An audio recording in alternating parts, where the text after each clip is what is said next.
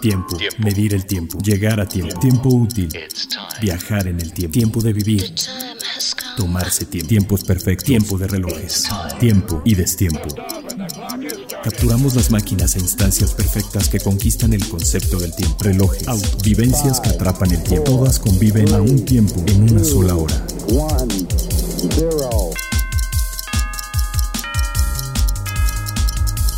Hora local.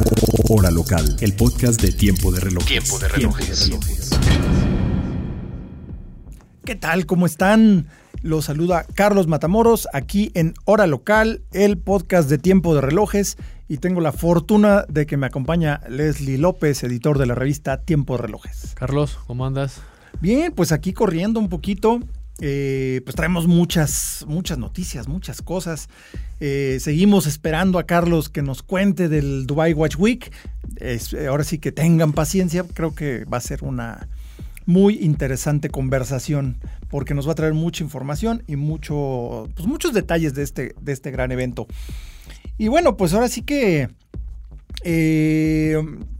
ahí, ahí tenemos en, en nuestras. En todos nuestros canales de podcast pueden escuchar los episodios anteriores de Hora Local.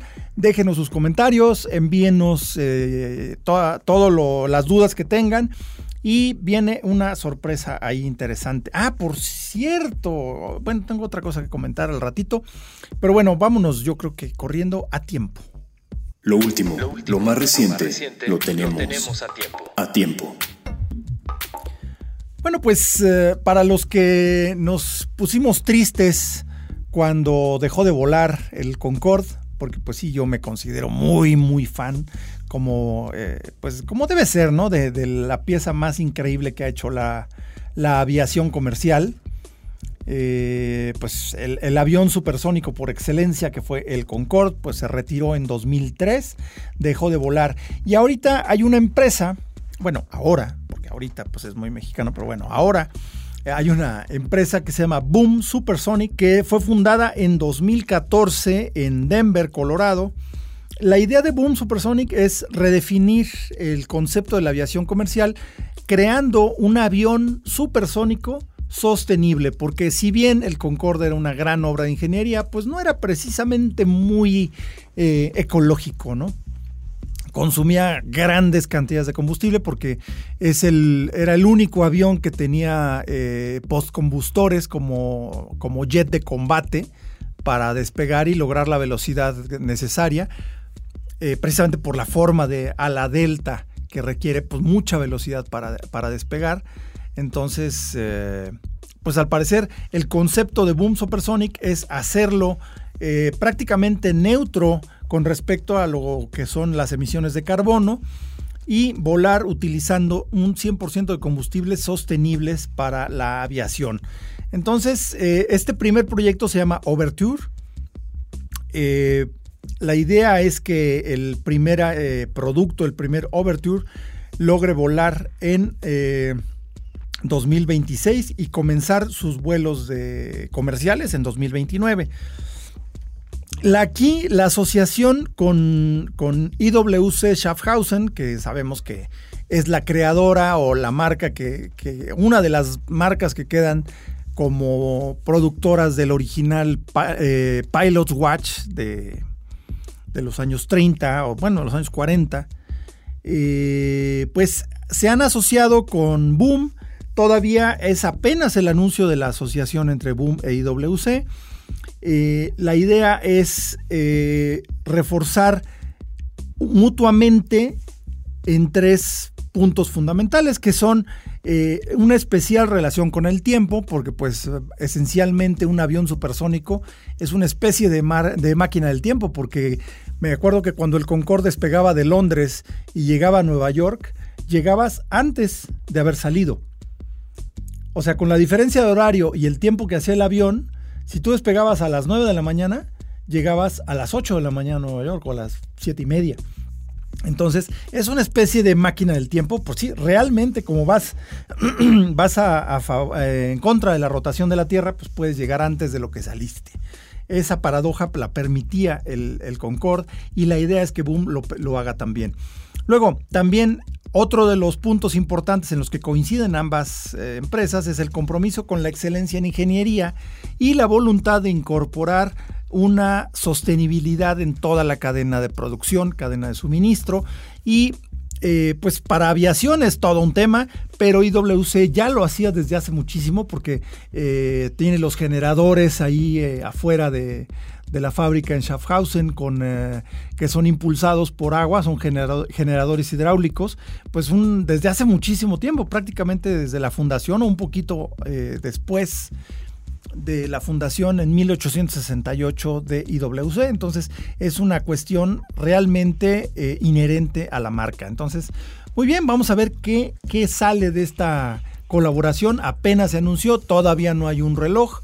Pero eh, pues pronto lo habrá y creo que va a ser algo muy interesante. Sí, veamos, veamos. En el famoso Concorde, en los primeros vuelos del año 76, eh, si recordamos, Lepe era el que tenía los relojes ahí en el avión, relojes que, ahora eh, retomó todo su, su, impulso creativo con los relojes de sobremesa, ¿no? Como sabemos y conocemos aquí en México.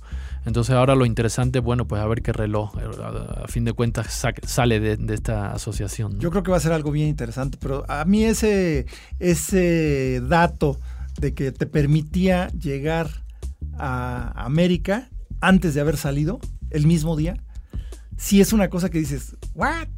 O sea, ¿cómo, no? Pero bueno, sí creo que el récord de, tiempo del Concorde fue de tres horas y media, de Londres a Nueva York. Y sí, una locura. son seis, seis, de, diferencia, pues llegas dos, dos, horas y media antes de lo que saliste. O sea, dices, o sea, wow, wow, literalmente. O puedes comer en Nueva York y puedes cenar en Londres. ¿no? Efectivamente. Pero bueno, muy bien. Una, eh, pues un gusto de que vuelva la aviación supersónica. Eh, tristemente yo me moría por hacer algún vuelo en el Concorde, pues desgraciadamente ya no se me hizo. Eh, pero bueno, hay, una, anécdota curiosa. Yo tenía millas de viajero frecuente con Aeroméxico y traté de comprar un segmento de vuelo de Nueva York a, a Londres, pero pues olvídate, estaba hiper vendido porque ya habían anunciado que iba a dejar de volar. Entonces ya no se me hizo. Claro. No se me hizo, pero estuvo cerquitita. Pero, en fin, pues ese es el, boom supersonic. Y ahora el Museo Patek Philippe, que yo creo que es el museo de, relojería más importante del mundo, está cumpliendo 20 años allí en Ginebra. Eh, que era un antiguo cuartel de bomberos, si mal no recuerdo, ese edificio. Y pues el Museo Patek Philippe tiene una, pues tiene la colección de relojes más extensa, más variada, porque no solo tiene relojes Patek Philippe, sino que retrata, captura de alguna manera la historia de la relojería misma, ¿no? Pues mira, a mí me ha pasado lo mismo que a ti con el Concorde que he ido como dos veces ya a visitarlo de las de las de los viajes que hemos tenido a, las ferias a Ginebra o a Suiza y las dos veces que he ido me lo he encontrado cerrado. No, qué horror. Sí. Qué horror. Sí, en una ocasión, la última ocasión que estuve era por algunas reformas que estaban haciendo en, el, en el edificio, ¿no? Eh, entonces, pues, pues sigo todavía con ese pendiente. Con ganas de verlo. Fíjate que yo lo vi, yo visité ese museo en 2008 o 2009, no me acuerdo, ya tiene muchos años. Eh, justo acababan de hacer algunas eh, modificaciones, pero digo, fue antes de lo, que me cuentes porque también ya hubo una remodelación adicional. Eh, a mí me tocó visitarlo y sí fue una toda una experiencia. incluso máquina, no solamente a relojes, o sea, había bancos de relojero de diversas épocas, máquinas manuales para hacer cualquier componente que se te ocurra porque pues así era como se hacía la relojería antes, ¿no? Antes de que, de que llegara la estandarización con Omega, eh, pues cada componente era específico para esa máquina. Entonces tenía que hacerlo el maestro relojero, rueda por rueda, diente por diente, todo se tenía que hacer y pues obviamente eh, esas máquinas, esas ideas, esos conceptos, todo está capturado en el, en el Museo Patek Philippe. Y sí, tenemos que, volver. o sea, yo tengo que volver, tú tienes que ir alguna vez porque no te lo puedes perder.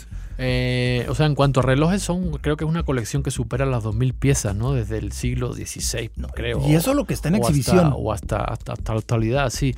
Eh, es una, es una, un esfuerzo increíble, es un ejercicio de la de realmente de Philip Stern, ¿no? El presidente honorario ahora mismo, el papá del de actual cultivar la cultura. Sí, de, de, años y años de ir, de ir eh, buscando y comprando en subastas y, coleccionando todo tipo de objetos relacionados con la, con la relojería. Sí, y de verdad piezas extraordinarias, pero como decía, no solo de Patek Philippe, sino de cualquier otro eh, fabricante o relojero que sea importante para la historia, ahí está. De verdad, este, hay, hay, que ir, hay que ir al Museo Patek Philippe. Si tienen oportunidad de andar por allá en Ginebra alguna vez, eh, creo que hay que agendar la cita hay que agendar la visita, eh, pero totalmente vale mucho la pena. Ahí está la página del, Museo Patek Philippe.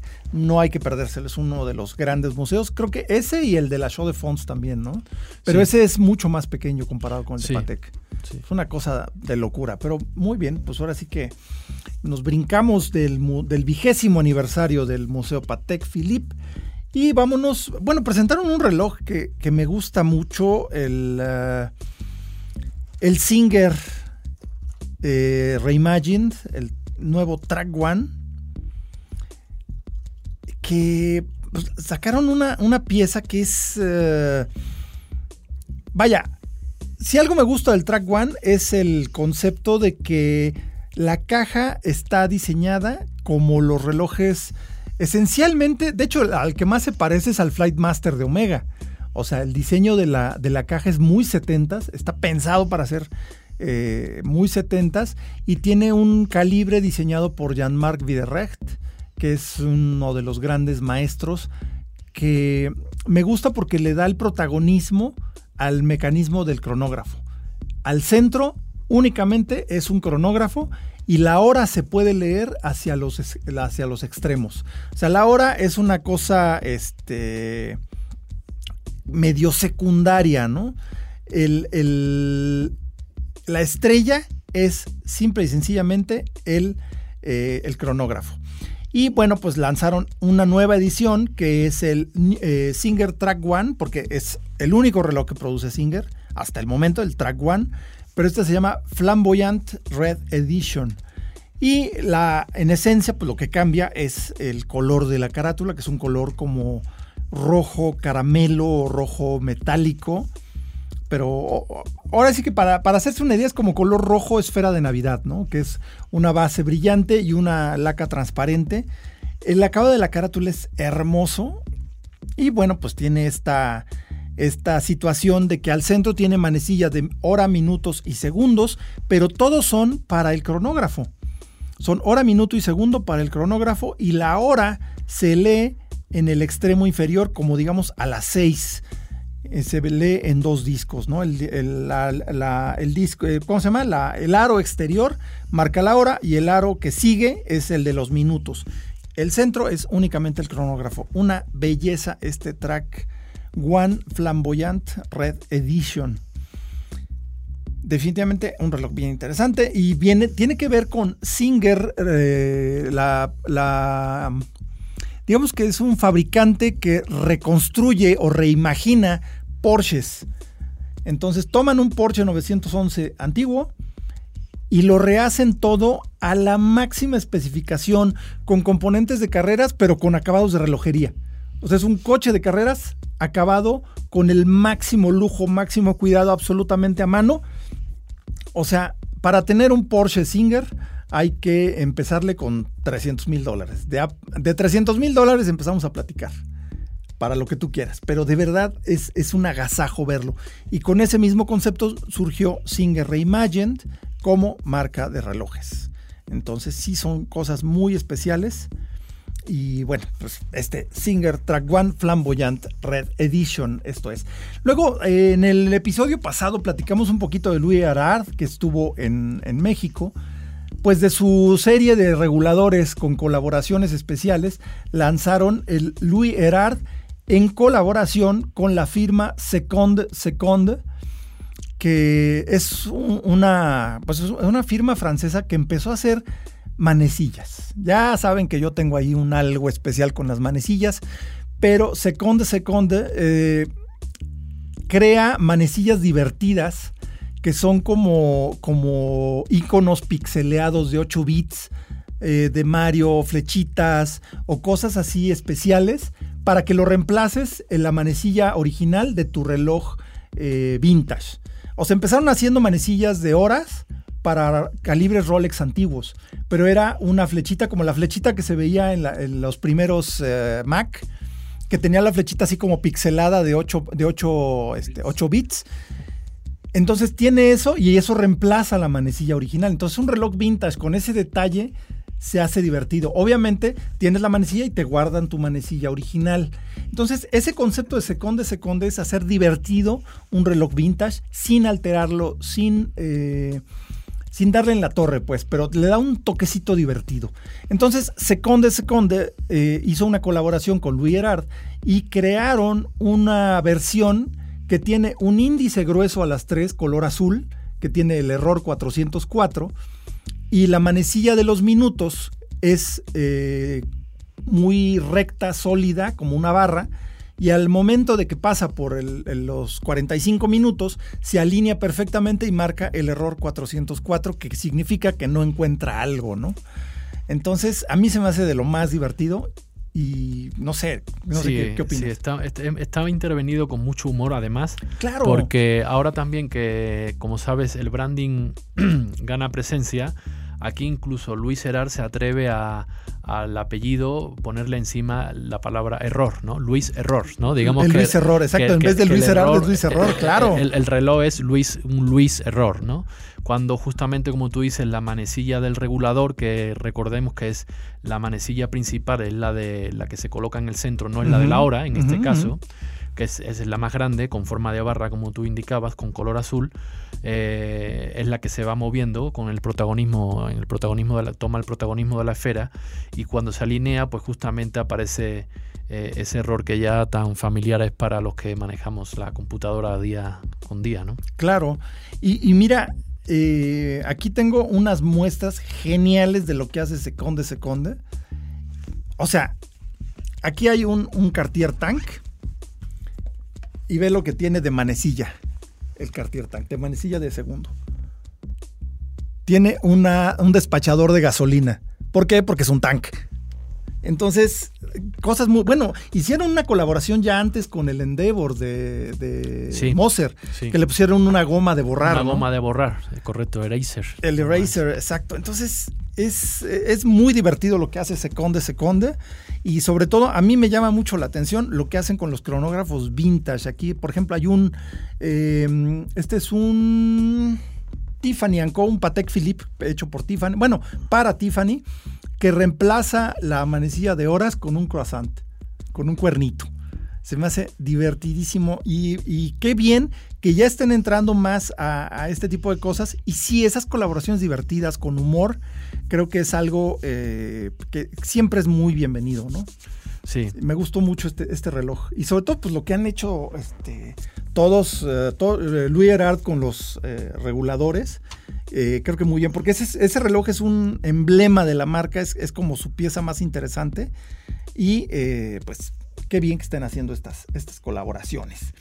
Luego, en el, en ahora sí que en el episodio anterior, platicamos algo de, Geneva Watch Days, que eh, pues lo mezclamos un poquito con, con, lo que estábamos hablando de Basel, pero para dejar bien claro cómo está la situación, pues anunciaron que Geneva Watch Days va a ser presencial.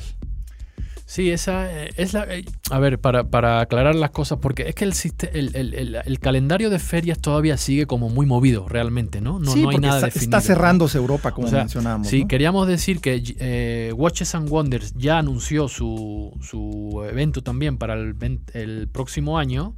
El salón pues será tendrá lugar del 30 de marzo al 5 de abril también con muchas dudas o muchas cuestiones ahí, porque hay marcas que, no están presentes, sí sabemos que Patex y Rolex están, pero hay otras marcas significativas que, por el momento ahí no aparecen. No sabemos si se van a incorporar más tarde. Eh, y Geneva Watch Days, que es el evento veraniego, por decirlo así, que sí se ha mantenido y que se va a mantener también, ¿no? Entonces, eh, el calendario de, fiestas eh, relojeras o de ferias relojeras sigue todavía eh, moviéndose en la incertidumbre, ¿no? Con muchas cuestiones aún por resolver. Sí, entonces, pues el anuncio de este Geneva Watch Days presencial, sin perder la, la, parte digital, que pues yo creo que esa ya nunca se va a ir, eh, pues es un anuncio importante, ¿no? Sobre todo porque todavía está moviendo y quizá suceda, quizá no. Porque no sabemos claro, no sabemos. Eh, Geneva Watch Days es un formato como más eh, abierto en el sentido de que son pequeñas o la mayoría son marcas independientes. Marcas independientes. La gran duda también, como decimos, estará en el Salón de Ginebra Watches and Wonders, ¿no? porque pues sí, eh, ya hicieron el anuncio, vemos de nuevo que la, que la pandemia vuelve a, resurgir. Eh, sí, no, se ha acabado esto. No, se termina. Eh, entonces veremos, veremos qué sucede realmente. Pues sí, ojalá que, sea un buen evento. Obviamente esperamos muchas este, novedades y sorpresas. Y bueno, pues también este, está el otro, el tradicional este, Watches and Wonders, ¿no? Sí, pero también además eh, ya comentan que recuerdas que LVMH ha hecho, ha hecho un evento en los últimos años en Dubai generalmente a principios de año eh, y ahora comentan que se va a retomar probablemente, pero sea en Suiza también. Sea en Suiza, ok. Entonces, eh, pues otra duda más ahí, otro interrogante que se abre, ¿no? porque, por ejemplo, en, Watches and Wonder, que era, como decimos, la tradicional feria de Richmond, a la que se han incorporado ahora firmas importantes, Rolex y Patek, Rolex y Patek sobre todo, pues de repente ves que ahí, por ejemplo, va a estar eh, Zenith, pero no va a estar eh, Hublot, por ejemplo. No, perdón, Hublot sí, eh, eh Bulgari, que es del grupo también, del, grupo, del ¿no? Entonces, hay, hay todavía algunos interrogantes. Bueno, pues ahora sí que seguiremos bien atentos a ver qué es lo que, qué es lo que va a pasar con, con Geneva Watch Days y con Watch and Wonders. Pero bueno, pues aquí estamos puestazos para cualquier información. Bueno, pues yo creo que ya es hora de irnos a complicación. Más allá de la hora, un reloj puede ofrecer otras funciones que se conocen en el argot relojero como complicaciones. complicaciones. El GPHG, el Gran Premio de la Alta Relojería de Ginebra, o de la Relojería de Ginebra, que es esencialmente los Óscares de la relojería, pues ya fueron anunciados a principios de noviembre. Y pues tenemos, híjole, cosas bien, bien padres y yo creo que muy, muy justas. ¿Quién se ganó la manecilla de oro? Porque por ahí dijeron, no me acuerdo dónde leí que decían, el águila de oro. No, el premio no es águila de oro, es aguil, que es manecilla en francés, la manecilla de oro. Se la lleva, como bien comentó este, Leslie en el episodio pasado, eh, Bulgari con el octo finísimo calendario perpetuo. Que yo creo que es, aparte de que es un octo finísimo, es el calendario perpetuo automático más plano del mundo, bla, bla, bla. Qué fácil de leer está, porque digo, un calendario perpetuo por inherentemente es complejo de lectura porque tiene mucha información, día, mes, ciclo bisiesto, hora, minutos, segundos, fecha. Eh, pero este calendario perpetuo es tan simple de leer, tan elegante como, como todos los octofinísimos. No sé, ¿tú cómo lo ves? Sí, pues aquí la clave yo creo que está, bueno, más que, más que obviamente es el premio es el, al calendario perpetuo, pero creo que incluso podríamos decir que es eh, a toda la herencia que ya que venía sí, claro. trabajando la marca con el Otto finísimo, ¿no? A todos los precedentes. Y este es como uno de los del culmen a esa complicación también eh, tan, tan buscada que es el calendario perpetuo y como tú dices con un diseño eh, con, la lectura de toda la información con agujas y utilizando incluso alguna aguja retrógrada ¿no? en, la, misma esfera. ¿no? O sea, es de las cosas de, por si fuera poco, la hicimos retrógrada. Exactamente. Y yo creo que la clave aquí eh, es la forma que tiene trabajar de Bulgari, que integra el diseño y a los ingenieros, por decirlo así. La de los mecanismos. El estudio creativo y el estudio o, la, manufactura, la parte, digamos, musculosa de la fabricación, de la misma manera. O sea, trabajan en síntesis, trabajan de forma conjunta. Claro. Que ahí es, es un gran punto porque estás logrando eh, eh, pues ahora sí que unir cuerpo, cuerpo y alma del reloj. Exactamente, o sea, forma y fondo o diseño y función, todo realmente se, analiza y se lleva adelante con esa visión integral. Sí, eso es. Ah, yo creo que ese es lo más notable de este premio. Eso es lo que están premiando, ¿no? Esa integración tan, eh, pues tan perfecta, ¿no? Y además de todo, fácil de leer. Sí. Porque digo, poner calendario perpetuo, pues lo puedes poner de mil maneras, ¿no? Y hay unas cosas increíbles. Pero luego no todos son tan simples de leer, ¿no? No. Pero bueno. Sí, el otro, otro aspecto por destacar, pues bueno, es, es un reloj pues ultra fino, ¿no? Ultra fino. Entonces, eh, es interesante también lo, cómo, cómo se van dando los límites de la mecánica, se van, se van agotando, por decirlo así, los límites de la mecánica, ¿no? Es uno de los aspectos interesante que en los últimos años eh, las firmas suizas pues, pues también han venido, han venido enfocándose en eso, ¿no? Claro. La parte esa de la micromecánica, hasta qué límites se, se puede llevar, porque si recuerdas bien también Piaget con su concept, también justamente ultraplano. Ese sí tiene el récord todavía. Fue ¿eh? también el récord y fue, y fue, no es calendario perpetuo, pero sí también fue aguja de oro, ¿no? Manecilla de oro. Sí, es que es una locura ese reloj me acuerdo, dos milímetros, o sea, es más o menos del grosor de una moneda de 10 pesos, literal. Bueno, vámonos al siguiente premio, que fue el de, el de los relojes de dama. Bueno, Piaget tiene toda la herencia joyera que podría esperarse.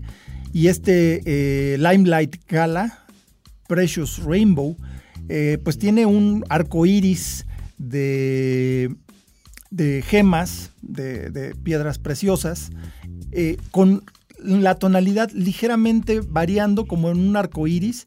Tiene una gran cantidad de variación de tono que es súper difícil de lograr porque además tienes que lograrlo en la piedra adecuada eh, que te dé el tamaño para poder hacerlo porque además varían los tamaños, una cosa increíble. Y de por sí el Limelight Gala tiene como una forma de sujeción del brazalete con una sola asa aparentemente, ¿no? Entonces, súper elegante, una cosa increíble. Y eso es algo también muy Piaget, la continuación de la textura del brazalete en la carátula, ¿no? Sí, es prácticamente como una pieza que... Sí, como una sola pieza. Minimalista y es como una joya, digamos, ¿no? Como un gran brazalete de oro que, realmente justamente por ese contraste que, se lleva a cabo con las piedras preciosas, luce también el, reloj. Sí. Y bueno, otro de los, de los, eh, ahora sí que de los que siempre se la llevan, es el, premio de reloj de dama de complicación, reloj de dama complicado, es el Van Cleef Arpels, el Lady Fairy Watch, que tiene una, un hada con hora saltante y minutos retrógrados, que los minutos retrógrados los marca la varita del hada. Estos, eh, los mecanismos también los hace Jean-Marc Widerrecht, pero la verdad es que la ejecución de un reloj de estos, que es un reloj joya, con complicación, es increíble porque Van Cleef Arpels, al igual que Piaget, también tiene una tremenda herencia eh, como joyero y se nota en ese tipo de piezas. Sí, la carátula es espectacular, ¿no? Sí, la, es una pura joya, ¿no? Sí, no, yo me acuerdo. de diamantes. Es una cosa increíble. Yo me acuerdo de, hay un Van Cleef Arpels que también ganó un premio, eh, también en complicación de dama, fue, era el, puente de los amantes, ¿te acuerdas? Que era retrógrado y a las 12 en punto eh, iban subiendo así por un puente, el hombre y la mujer, y en medio se encontraban y se dan un beso a las 12. O sea, dices, qué cosa más bonita, era los relojes de, complicaciones poéticas le llamaban, ¿no? Bueno, el premio para el reloj de caballero, el reloj de hombre, se lo lleva Gran Seiko. Que la verdad, habiendo tenido esta pieza en mis manos en el CIAR, dices, no me sorprende en absoluto. La hechura, el acabado y todo, y además todo el rollo filosófico de, Japón con la textura de la, carátula, que es el, White Birch, se llama este reloj, o el arce blanco, Es una textura de madera, pero está trabajada a mano en un metal y se acaba viendo como una e, esta madera de la corteza del, del arce blanco, que es un árbol muy común en Japón. Y la calidad de chura, mecanismo y todo es un calibre high bit de 36 mil alternancias por hora y aún así con 80 horas de reserva de marcha, porque mientras más alta frecuencia sí, frecuencia, claro. este, más baja la frecuencia, la reserva de marcha. Un súper, súper reloj, este Gran Seiko White Birch, que me parece que es el... Eh, ah, ¿Qué? Ah, no me acuerdo de la referencia, pero bueno, es, es este con calibre E9SA5, que es el nuevo calibre de alta frecuencia. Bueno, en los relojes de complicación para caballero, pues se la lleva en Vianef con el LMX, el Legacy Machine X o Legacy Machine 10 de titanio, un doble horario con eh, pues la enorme rueda de balance al centro de la carátula y el domo es increíble. Este reloj es, es un agasajo. Sí, son como dos relojes en, uno, por decirlo así, o sea, tiene Doble, doble función horaria y es una, una reedición de su primera Legacy Machine, ahora por el décimo aniversario. Y lo que, bueno, lo que visiblemente, el, el, cambio más visible con respecto a la pieza original es que las esferas ahora se las ha como levantado, ¿no? Se las sí, las puso inclinadas. puso inclinadas. Como en el Flying T El Flying T, exactamente. Sí, sí. Precioso. En la categoría relojes icónicos, pues se la lleva el Audemars Piguet Royal Oak Jumbo Extra Plano con una carátula verde, el color del año, pero en esfumado, en fumé de más claro a más oscuro del centro a la orilla. Precioso. Y digo, un Royal Oak ya es, es una apuesta segura. ¿no? Sí, pues eh, ya viene anunciándose ahí también el 50 aniversario el próximo año del Royal Oak. Bueno, se va a así que se va a poner interesante. Sí, el premio para el reloj turbillón se lo lleva eh, de Betún con el DB Kind of Two turbillón, que es un reloj con eh, dos caras. Por un lado tiene una, una, una carátula tradicional con eh, pues manecillas, números arábigos y demás. Y lo giras, una especie de, reverso, lo giras y puedes ver el turbillón y el característico diseño de mecanismo en forma de delta, que es algo clásico de, de ya de Betún. Clásico dentro de una marca que tiene todo menos clasicismo, ¿no? Sí, es un reloj que lanzaron a comienzos de este año. Llegó esa, ese reloj y sí, fue, sí es bastante llamativo. Y ya conocemos también las numerosas patentes que tiene de Betún a nivel mecánico y la precisión que maneja. Entonces no me sorprende ese, No, pues no. O sea, e, era así como que, bueno, ya dénselo. ya, ya, ni los entretengan. Sí, sí.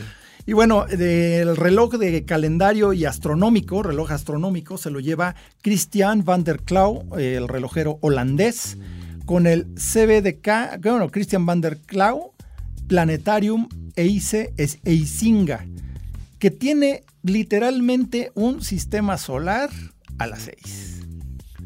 Sí, una miniatura muy bella, miniaturizado muy, muy bellamente. O sea, wow.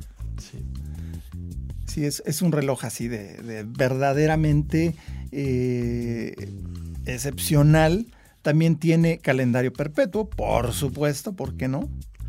Es lo que comentábamos alguna ocasión de los independientes, ¿no? que cada vez empiezan a llamar más la atención y a, ganar más presencia entre las firmas eh, reconocidas. Y el Gran Prix de Ginebra pues también empieza a, abrir como la puerta a estas creaciones diferentes. Bueno, es que no puedes, no puedes ignorar esto. O sea, dices, wow, tiene un planetario. El Sol, Mercurio, Venus, la Tierra, Marte Júpiter, eh, eh, Venus y Júpiter. No, Venus es Júpiter y Saturno. Porque obviamente, pues, Urano, Neptuno y Plutón, pues todavía no se descubrían. Este es un modelo como más antiguo del sistema solar. Porque si no, ya iba a quedar muy grandote. El premio a la excepción, el reloj excepcional mecánico, o la, la excepción mecánica, el Piaget Altiplano Ultimate automático que este es de como 3 milímetros y cachito, pero es automático. Sí, el 910p, el, el calibre. 910p, qué cosa. Es una ¿eh? maravilla, pues está integrado lo que es la platina como, esfera también. y parte pues, de la caja. Desarrollan, desarrollan el mecanismo, ¿no? Íntegramente. y tiene un calibre, digo, un, este, un rotor periférico. Un rotor perimetral que pues, no ocupa espacio de altura, entonces pues todo lo construyen hacia los lados. Y una cosa increíble. Luego, el premio al el mejor cronógrafo, pues Zenith Chronomaster Sport. Bah, ¿Por qué no? Que me, acuerdo que, que, cuando salió esta pieza mucha gente decía, ay, es una copia del Daytona. Perdón, pero los Daytonas llevaban calibre Zenith. Eh, exactamente, esa es la paradoja. Esa, es la, paradoja, pero no es una copia. Tiene un, un, ADN original de Zenith. Que después los Daytona cambió y se convirtió en eso, porque el Daytona no tenía ni siquiera escala al principio. Es el primero, ¿no? O sea, pues es el, gran legado del primero, que, por eso Zenith aquí lo ha interpretado bien eh, y, además fue muy transparente eh, cuando lo lanzaron en las piezas que habían tomado como inspiración, que eran diferentes piezas. Exactamente, justo porque iba a salir esa discusión. Sí, eh, con la preponderancia del De Luca, que era una edición que prepararon para, para un distribuidor italiano y, la pieza pues tiene su propia identidad, pero vamos... Está increíble. Está increíble, Sí, y además creo que es uno de los de lo, de lo de más valor intrínseco que ofrece Zenith actualmente. Digo, y, mira que estamos hablando de cualquier modelo que diga el primero, es, ya es garantía, ¿no? Bueno, el premio al reloj de buceo, a ver, eh, tenemos, vamos a tener la opinión de nuestro buzo experto, que es Leslie. Eh, experto y certificado, además también como instructor, ¿no? Sí, sí. o sea, aquí. tengo ahí en el agua. El que es, exactamente, le sabe al agua, ¿no? Y eh, pues presentaron un reloj, bueno, el ganador fue del premio de reloj de buceo, es la marca que menos hubiera yo pensado para relojes de buceo, y sin embargo se lo llevó como un verdadero reloj de buceo, que fue Louis Vuitton, con el Tambour Street Diver Skyline Blue. ¿Tú cómo lo ves? Sí, pues, ah, y de hecho había relojes de, buceo históricos ahí, ¿no? Compitiendo, muy potentes. Tal vez yo creo, bueno, mi, mi opinión es que han premiado tal vez como un nuevo acercamiento estético quizás, ¿no? pero sin perder la funcionalidad. Sin perder la funcionalidad porque, bueno, pero, pero no pesando ya tanto como ese, ese, viejo, no, o, lo que podríamos decir como viejo prejuicio de herramienta, el reloj herramienta de buceo que, pues que realmente ya sabemos que nadie pues, usa los relojes como herramienta, ¿no? Ya no, casi nadie, ¿no? Entonces quizá ese acercamiento fresco, con el toque de color, eh, bonito, el azul, ¿no? Y, el azul claro que, que, que, juega, con el que juega en el, en el bisel.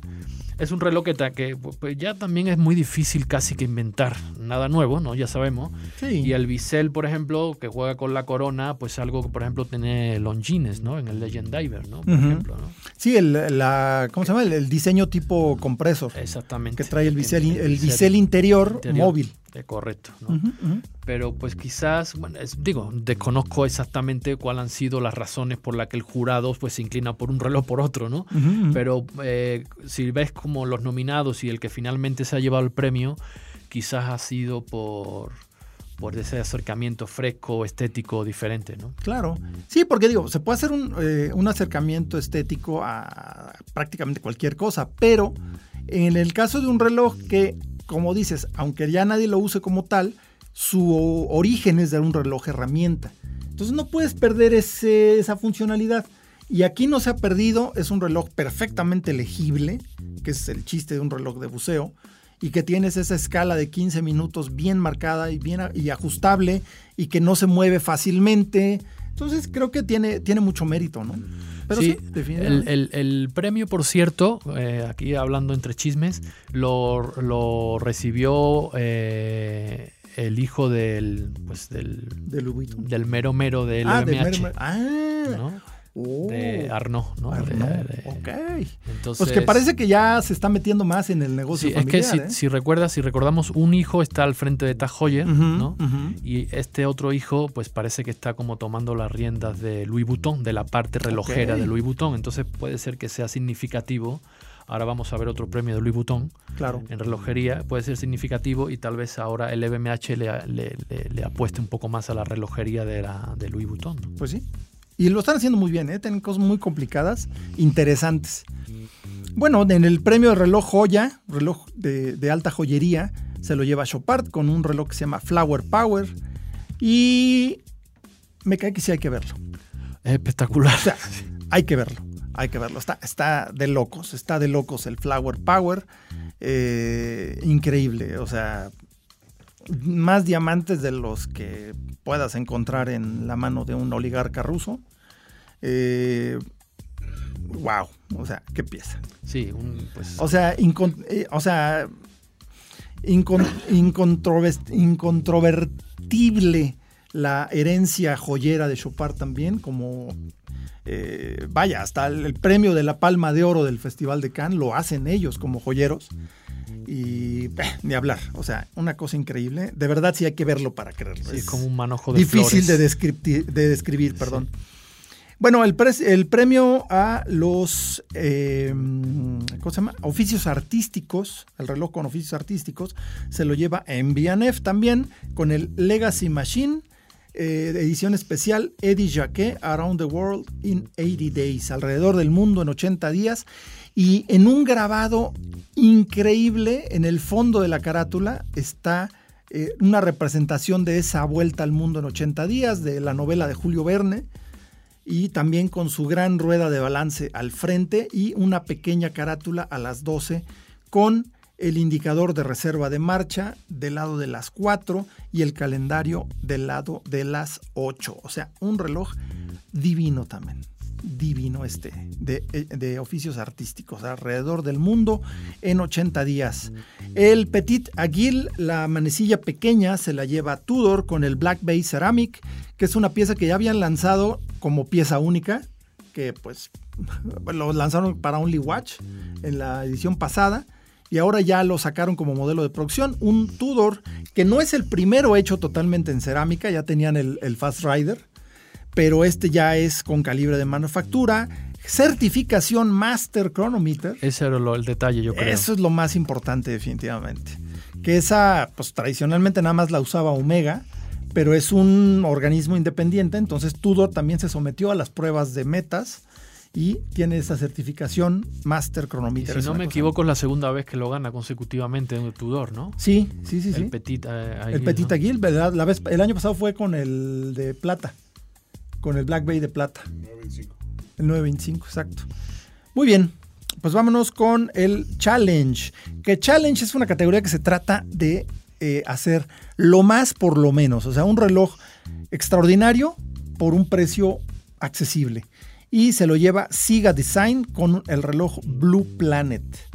Y sí, al centro tenemos una semiesfera con una representación del mundo, de la Tierra, con el océano, la rosa de los vientos, y la hora la podemos leer en la, eh, los eh, aros exteriores. El, el, más exterior es la hora y el interior son los minutos. Y wow, con el, eh, con el Siga Design, el Blue Planet. ¿Cómo lo ves? Y además a un precio, porque son relojes para menos de 4 mil dólares, ¿no? Sí. Los, los de... Sí, es muy, es muy llamativo el reloj. ¿eh? muy llamativo, muy, bonito y con mucho. Y luego, bueno, la revelación orológica se lo lleva Furlan Marie, que es este, pues, una cosa muy fresca, muy interesante, porque hacen un reloj sumamente accesible que en el caso de esta primera pieza lleva calibre electromecánico de origen eh, Seiko, pero con unos eh, con un diseño, acabados, estética, índices aplicados, como de reloj vintage, como un cronógrafo de los 40. 40, sí, sí, sí. Precioso lo Furlan Marie y pues se lleva la revelación orológica porque vaya, eh, hicieron una edición muy limitada, lo hicieron a través de Kickstarter los primeros Furlan Marie y se acabaron y hubo casi trancazos para comprar los primeros Furlan Marie y pues eh, ya, ya quedó establecida precisamente por eh, este, esta pieza que se lleva este premio. Luego el premio a la audacia, también el Louis Vuitton, es lo, de lo que te decía de estos relojes eh, muy complejos, pero a la vez también muy alocados. El tambor Carpe Diem, que también es dentro de esta misma colección, de la forma cilíndrica de la caja. Y también es otra cosa que hay que ver. Horas saltantes, minutos retrógrados, pero es un cráneo con una serpiente que lo atraviesa en una órbita, eh, entra la serpiente y sale por, por atrás. Eh, al centro de la calavera tenemos la hora saltante y a un lado tenemos un reloj de arena que es nada menos que el indicador de reserva de marcha. O sea. Sí, es como un autómata bastante complejo. Pero, pero muy, muy complejo porque la punta de la cola de la, de la serpiente es la que indica los minutos. O sea, wow, sí, esto es audacia. Y con los tradicionales eh, monogramas de Louis, Vuitton como fondo y como la textura de la piel de la serpiente. Wow. O sea, sí es una locura. Y bueno, el premio a la innovación se lo lleva Bernhard Lederer con el cronómetro de impulso central. Una innovación, pues ahora sí que después del, del, eh, del escape coaxial de George Daniels que fue implementado por Omega, creo que ha sido el, y, también hay que decirlo, el Spring Drive de Seiko, pues ha sido el primer gran salto de innovación en el escape. Y este es un escape especial de impulso central que tiene dos segunderos. Ah, no, este es de reserva de marcha, creo. Pero es una, una, una cosa técnicamente eh, muy, muy avanzada. Sí, es que juega con dos eh, volantes espirales, digamos. Sí, dos ruedas. Y esas dos ruedas están unificadas por un, por un mecanismo. Eh, no, bueno. Que es justamente el que, el que, va, regulando, por decirlo así, ese Tiene doble rueda de escape y un, un, solo volante, una, una, sola rueda de balance. Doble barrilete, uno para cada rueda de escape. Wow, o sea, este reloj yo lo usaría al revés, de plano, ¿eh? Sí, sí, sí, el mecanismo. O sea, yo lo usaría. al fondo y es espectacular. No, bueno. La hora, pues la ves en el celular. Esto es para admirarse. Totalmente. Qué bárbaro, qué reloj. Sí, ya, ya habían hecho mucho ruido con este, este, esta patente, porque pues es exclusivo de Bernard Lederer. Bernhard. Lederer, el impulso, eh, el calibre de impulso central, el escape de impulso central. Qué locura. Pero pues muy bien, pues ahora sí que estos fueron los premios. Estos fueron los ganadores. Del GPHG 2021. Eh, pues Carlos va a tener oportunidad de verlos allá en Dubai. Ojalá que nos platiquen, los va a ver de cerca. Claro que él sí anduvo por allá, ¿no? Como jurado. Y bueno, pues eh, creo que llegamos al final de este episodio más de Hora Local, el podcast de tiempo de relojes de Icon. Y en este junto a Tiempo de Relojes, pues literalmente porque aquí está Leslie López, editor de la revista Tiempo de Relojes. Muchas gracias, Leslie. Muchas gracias, Carlos. Por gracias, Toño, nuestro productor. Pues ahora sí que también un convertido ya fan y redento de los relojes. Y pues eh, qué bueno que sigamos aquí contagiando a la gente.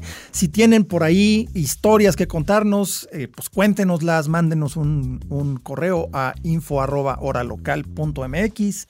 Eh, toda la, toda la información y les agradecemos todas sus descargas, todas sus escuchas, ya sea en Spotify, en, eh, en Google Play, iTunes y pues por supuesto en nuestras redes sociales. En Hora Local nos encuentran como arroba hora-local en Instagram y Twitter.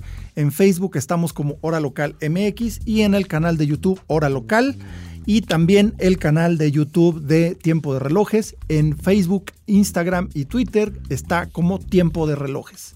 Y también aquí chisme, porque luego es muy modesto el señor Leslie López, pero también sigan al escape indiscreto en Instagram, que tiene cosas muy interesantes. Yo soy Carlos Matamoros, esto es Hora Local, el podcast de Tiempo de Relojes. Me despido hasta el próximo episodio. Esto fue Hora Local, el podcast de Tiempo de Relojes manteniéndote a tiempo sobre todo aquello que hace latir tu corazón. Nos escuchamos en el próximo episodio. Productor ejecutivo Antonio Sempere. Voz en off Arturo Jara. Hora Local es una producción de finísimos.com.